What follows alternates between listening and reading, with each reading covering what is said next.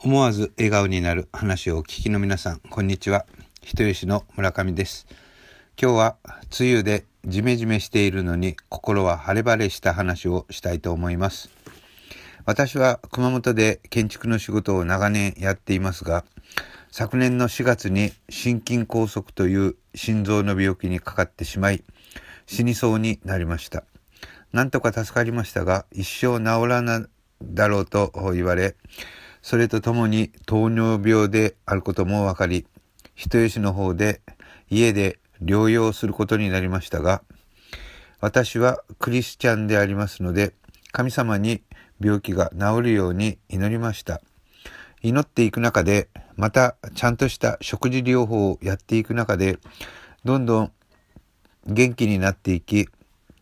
普通の仕事もできるようになってきたので、工場での仕事を見つけて工場内の仕事をするようになりましたがなんせ今まで大工一筋で工場とかで仕事をしたことがなかったのですごくきついし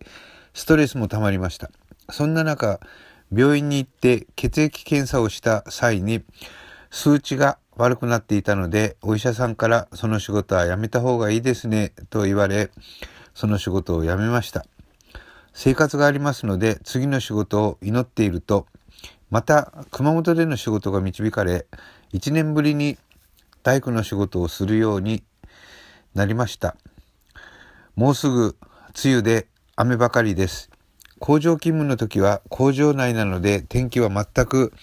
関係ありませんでしたが建築の仕事は雨が降るとカッパを着てからの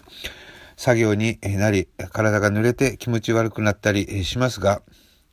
何よりも好きな仕事をやれるということで、疲れやストレスが全くなくなり、毎日楽しく過ごし、心は晴れ晴れです。また、好きな建築の仕事を与えてくださった神様に感謝します。これで終わります。ここまで話を聞いてくださってどうもありがとうございました。